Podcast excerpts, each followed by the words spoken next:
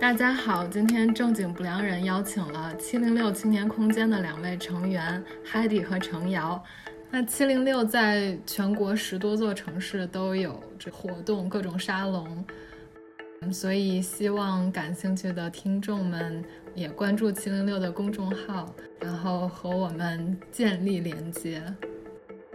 这些即兴工作坊的话，对。成员的能力有没有什么要求呢？比如我从来没有站上过舞台来即兴表演，那我要如何？比如像你刚才提到的火星人作诗，这个是完全靠肢体语言是没有发声、没有声音、没有交流的吗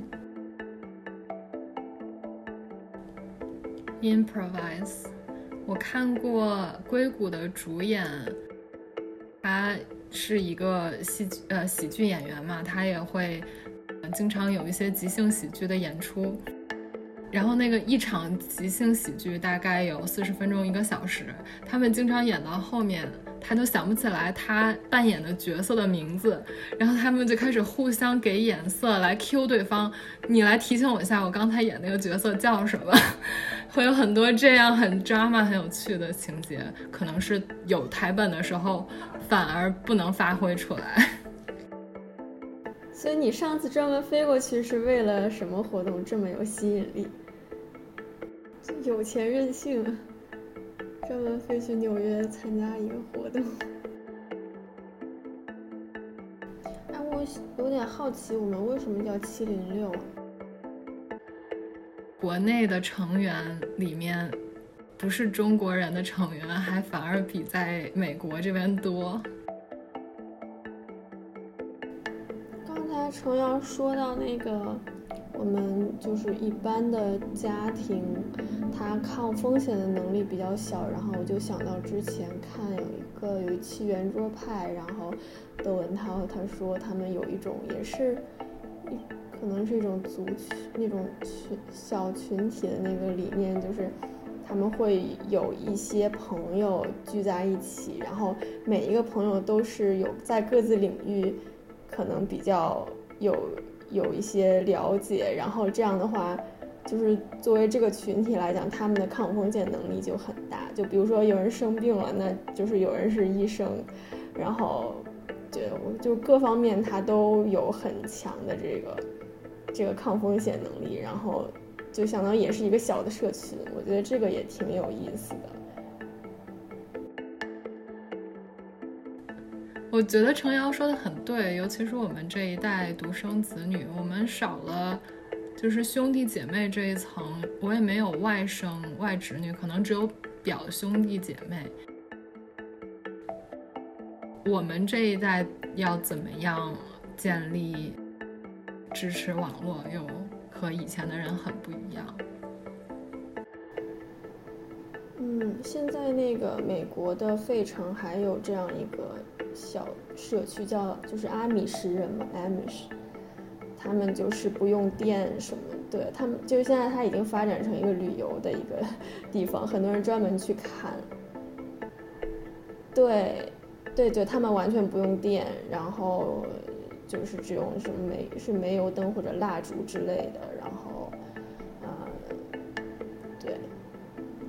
现在还，他们还有还有一群人是这样生活的，然后好像是，在你长到多少岁的时候，你可以有这个，就是你可以出去，有就是决定权，说出去看一看，然后出去之后，你可以决定说到底是留下来，还是说你要脱离这个社群，像一个小家族一样。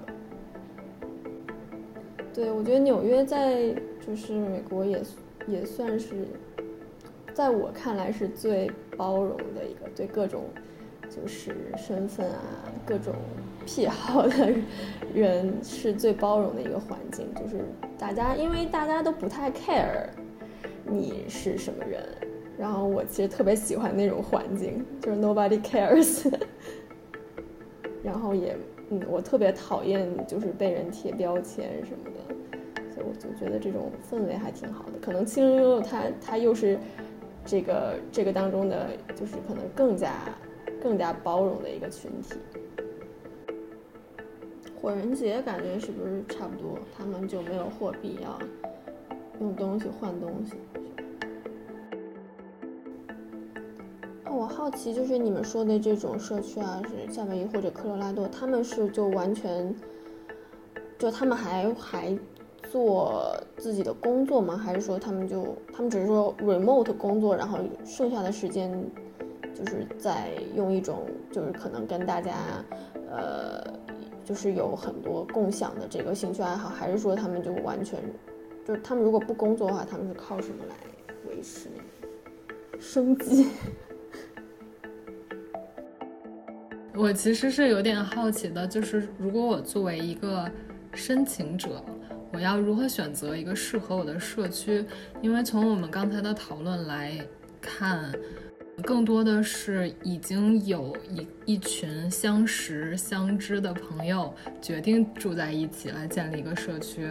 那如果有的人搬出了这个社区，你们要如何来吸纳新的成员？以及这这样一个社区肯定有一个比较核心的、固定的成员，一些固定的成员。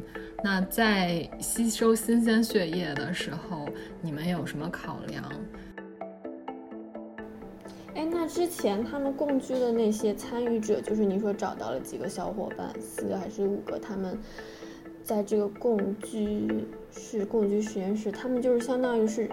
呃，可能之前不太熟悉，但是通过这个就互相觉得彼此比较志同道合，然后就一起居住了一段时间，是这个意思吗？还是说他们就这个实验室里，他还有一些其他的活动什么之类的？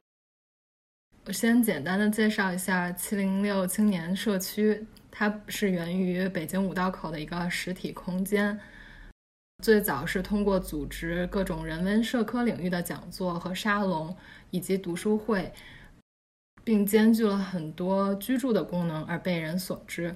听众朋友们可能没有体验过 co-living 这种居住模式，但是对很多美剧情景剧中的啊那种设定一定不陌生。包括现在大火的各种生活类综生活类综艺、恋爱综艺和团综，嗯，其实都展现了一种共居的模式。一群人呢，因为因缘际会住在同一个大房子里。也可能在城市或者在乡下，白天奔波，晚上呢聚在一起，围绕着一群人擦出各种的火花。那共居的社交属性其实非常的强，它的基本元素就是社群 （community） 和它能提供的各种社交活动资源，而这些都是独居无法实现的。